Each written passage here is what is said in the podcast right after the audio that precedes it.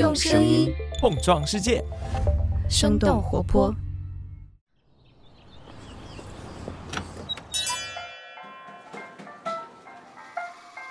您的生动早咖啡好了，请慢用。嗨，早上好呀！今天是二零二二年十二月二十三号，星期五。这里是生动早咖啡，我是来自生动活泼的一凡，几条商业科技轻解读，和你打开全新的一天。是的，大家可能也已经猜到了，梦一也出现了发烧的情况，所以这期就由我来临时代班了。很多地方疫情的高峰才正要开始，还有冬季流感的叠加，所以希望大家也都能注意身体。我们节目组的目标呢是争取全员尽快恢复元气，在下周五通过年末特别节目和大家见面。也提醒大家，年末的互动问卷还在开放中，你可以通过这份问卷了解我们今年做过的一些好玩的选题，或者直接对我们喊话，我们都会看，欢迎大家的参与。在过去的一年里，人工智能的快速发展让大家不断的关注到这个领域。在年中，各式各样 AI 生成绘画的工具，到年底在社交网络上刷屏的聊天机器人 ChatGPT。大家意识到，现在人工智能的发展速度已经越来越接近替代人类自己的工作了。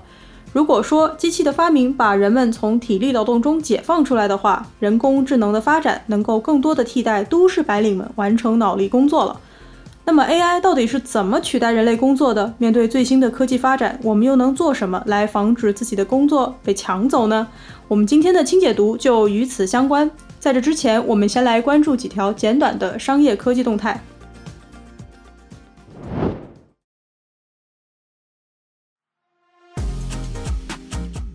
首先来看看蔚来汽车数据被窃的消息。根据蔚来汽车在十二月二十日发布的一份声明显示，蔚来在本月十一号的时候收到一封来自黑客团队的电子邮件，邮件声明该黑客团队取得了蔚来的公司内部数据，并要求蔚来支付等价二百二十五万美元的比特币作为保证数据不泄露的赎金。在收到勒索邮件之后，蔚来成立专项小组进行调查，结果显示。被盗数据是截止到去年八月的基本用户信息和汽车销售信息。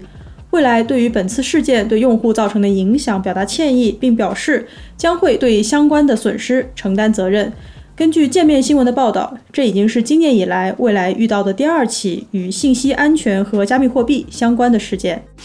接下来关注一下耐克的最新财报。十二月二十日，耐克发布了二零二三财年第二季度，也就是今年九到十一月的业绩。数据显示，期间营收同比增长百分之十七，达到一百三十三亿美元，净利润为十三亿美元，接近去年的同期水平。在最近一年深受高库存困扰的耐克，通过大规模促销、去库存和世界杯带来的消费热潮，获得了近十年来表现第二好的季度收益。CEO 唐若修表示，相信公司已经过了库存的高峰期。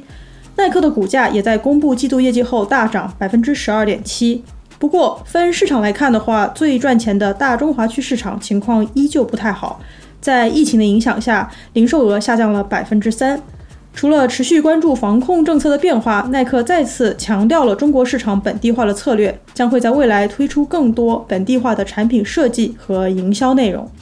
最后来看看奈飞的消息。根据《华尔街日报》十二月二十一日的报道，为了应对用户增长放缓。Netflix 正在计划从二零二三年初开始打击密码共享行为。从二零二三年开始，如果用户向家庭以外的其他人共享账户，将会被额外收取费用。Netflix 也已经在一些拉美国家测试了密码共享的附加支付政策，额外收取约三美元。在这些国家，主要账户所有者必须向家庭以外想要访问该账户的人提供一个验证码。Netflix 会反复要求提供验证码，直到费用被支付，才可以增加非家庭用户。为此，Netflix 将通过 IP 地址、设备 ID 和账户活动执行密码共享规则。不过，为了避免用户流失，Netflix 考虑慢慢的、逐步取消密码共享，而不是马上停止。以上就是值得你关注的几条商业科技动态，别走开，我们马上和你一起来聊一聊，面对人工智能的挑战，打工人可以做些什么呢？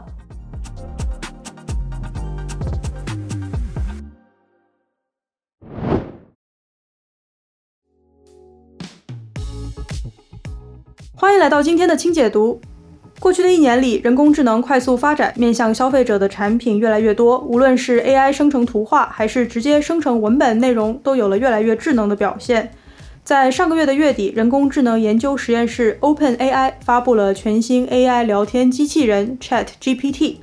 OpenAI 把 ChatGPT 免费开放给所有人试用。网友们也纷纷在社交网络上晒出了自己和人工智能的对话。他们发现 ChatGPT 可以回答很多问题，而且还能撰写文案、代写邮件、写代码、修 bug 等等，效果不仅出奇的好，完成的速度甚至比人还快。有网友让 ChatGPT 帮他写一封邮件，在列出了邮件发送的对象和通知的内容之后，ChatGPT 用几秒钟就生成了一封逻辑通顺、要点明晰，而且符合职场礼仪的电子邮件。记者、编辑、程序员等从业人员纷纷感受到了被人工智能抢走工作的压力。除了人工智能生成文字，在绘画领域也已经出现了人类和人工智能抢夺工作的现象。根据三十六氪的报道，在一些插画外包交易平台上，已经有设计师借助 AI 作画工具进行约稿赚钱。招聘软件上也出现了专门使用 AI 绘画然后筛选精修的工作招聘。二十五年前，当 IBM 开发的深蓝击败了国际象棋棋王卡斯帕罗夫的时候，人工智能代替人类工作的忧虑就已经存在了。不过，直到二零一六年，谷歌的 AlphaGo 才战胜了韩国的围棋冠军李世石。当时间来到二零二二年，普通人不需要庞大的服务器，通过网页打打字就能直接体验到 AI 的威力。那么，人工智能为什么能获得取代人类工作的能力呢？原因一：大规模的学习人类已有的知识。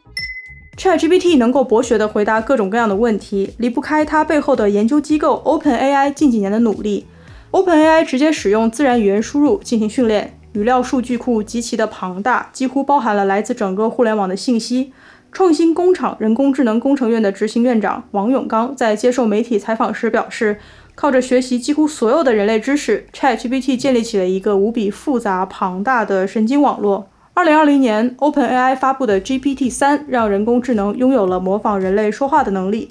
这在当时就已经让学界、行业和媒体感到非常惊讶。只不过呢，GPT 三采用的是邀请内测的方式，直接体验到这种震撼的人并不多。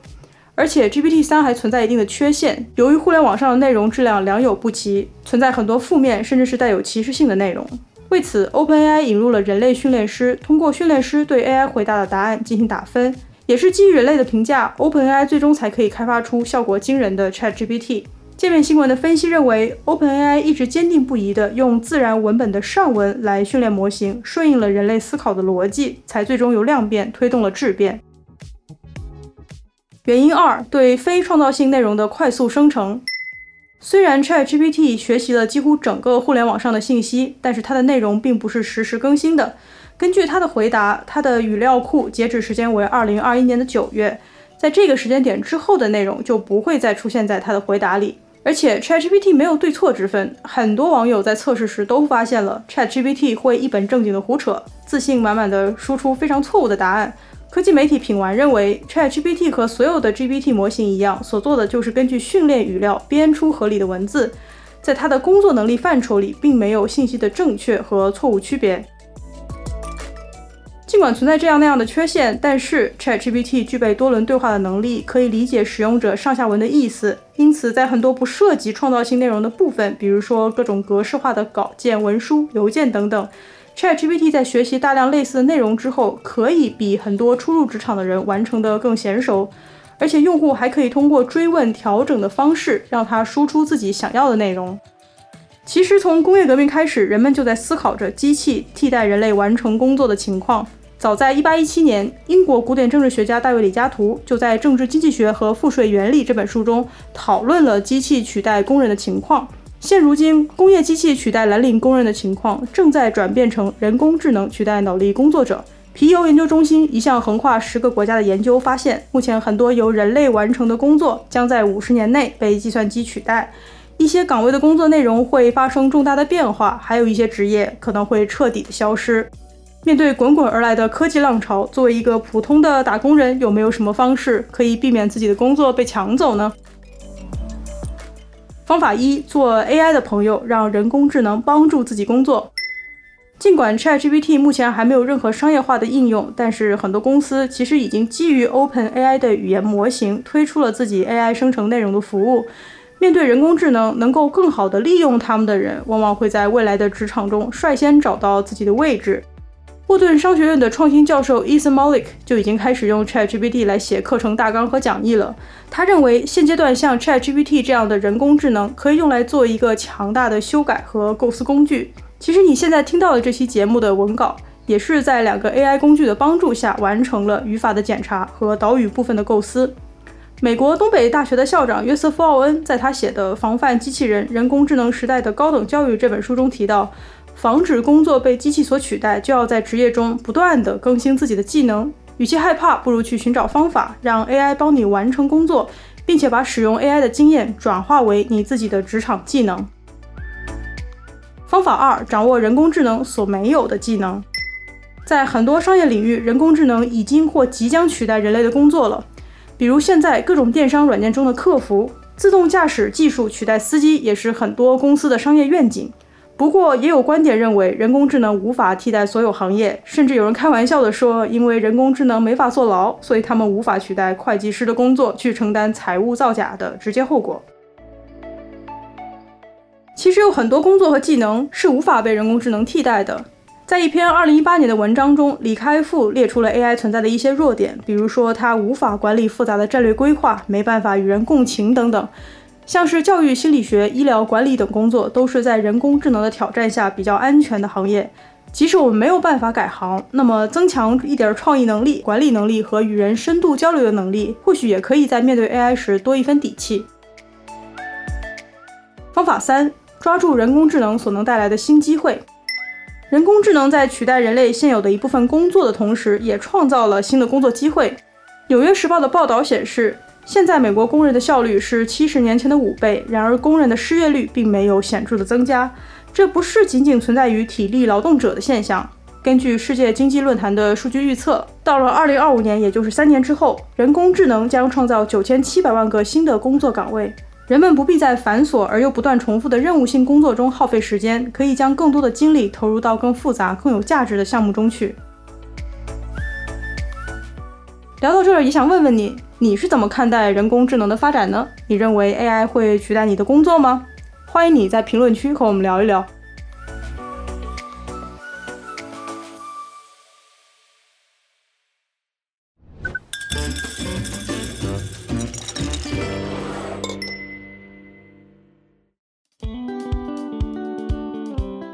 今天又是周五了，我们马上来回复二零二二年的最后一颗咖啡豆。这周我们收到了听众 Mancy 的投稿，在逛商场的时候，他发现羽绒服的价格普遍都超越了他的预期。那么，为什么羽绒服越来越贵了呢？这是从什么时候开始的呢？首先，羽绒服的确是越来越贵了。根据全国商业信息中心的数据，从二零一四年到二零二零年，羽绒服的平均单价已经从四百多涨到了快七百块钱。大型防寒服的成交价突破了一千块，两千元以上的占比接近七成。在一些商场内，我们也不难见到五千元甚至是上万的售价。我们先来看两个品牌，首先是二零一八年进入中国，此后风波不断，而且最近营收增速正在放缓的加拿大鹅。三千起跳，动辄过万的大鹅，着实改变了许多人对这类商品定价的认识，也再一次让国内的羽绒服品牌认识到了高端化、品牌化这条路的可能性。这也推动了他们用均价上涨替代了销量提升。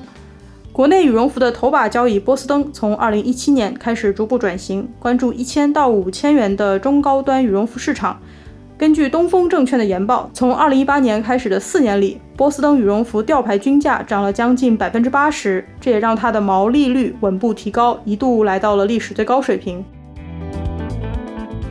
那么羽绒服具体贵在哪些部分呢？首先，成本确实提高了。根据央视财经的信息，仅在2021年，一件羽绒服的综合成本同比提高了近百分之五十，其中羽绒的价格是最关键的因素。在羽绒新国标出台之后，鹅绒、鸭绒都更贵了。常见的国标九零白鸭绒的价格今年同比增长了百分之四十四。此外，新国标还明确羽绒服标注绒子含量取代含绒量，同时对绒丝和羽丝含量有了限制，这也让厂商在原材料涨价的基础上还要增加购买。除此之外，羽绒服品牌花在广告营销上的钱更是大幅增加。如果说以前的消费者觉得羽绒服是比较臃肿的那种大众服饰，那么现在的羽绒服想要成为的是时尚、有设计感，可以满足从滑雪到办公室不同场合的需求。除了在营销上发力，一些品牌也增加了研发成本，打出了防晒、自加热、无季节等等卖点，或者请奢侈品品牌的设计师来坐镇。相较日本、欧美等发达国家，这种百分之三十到七十的羽绒服普及率，在人多、冬季寒冷地区广阔的中国，羽绒服目前的普及率还只有百分之十不到，还有很大的增长空间。不过，如何把握量和价格的平衡，做到真正有中端、高端差别的多元经营，不至于打击到大家的消费意愿，还是需要品牌在不断提价的时候谨慎考虑的。这就是我们给 Mancy 的回复。也希望明年会有更多的咖啡豆能够砸向我们。具体的投稿方式呢，也可以在 show notes 中看到。好了，这就是我们今天的生动早咖啡，我们就下周一一早再见了，拜拜。这就是今天为你准备的生动早咖啡，希望能给你带来一整天的能量。如果你喜欢我们的节目，欢迎你分享给更多的朋友，这会对我们非常有帮助。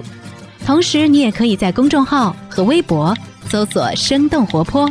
声是声音的声这样就可以了解更多与我们节目相关的信息啦生动早咖啡期待与你下次再见。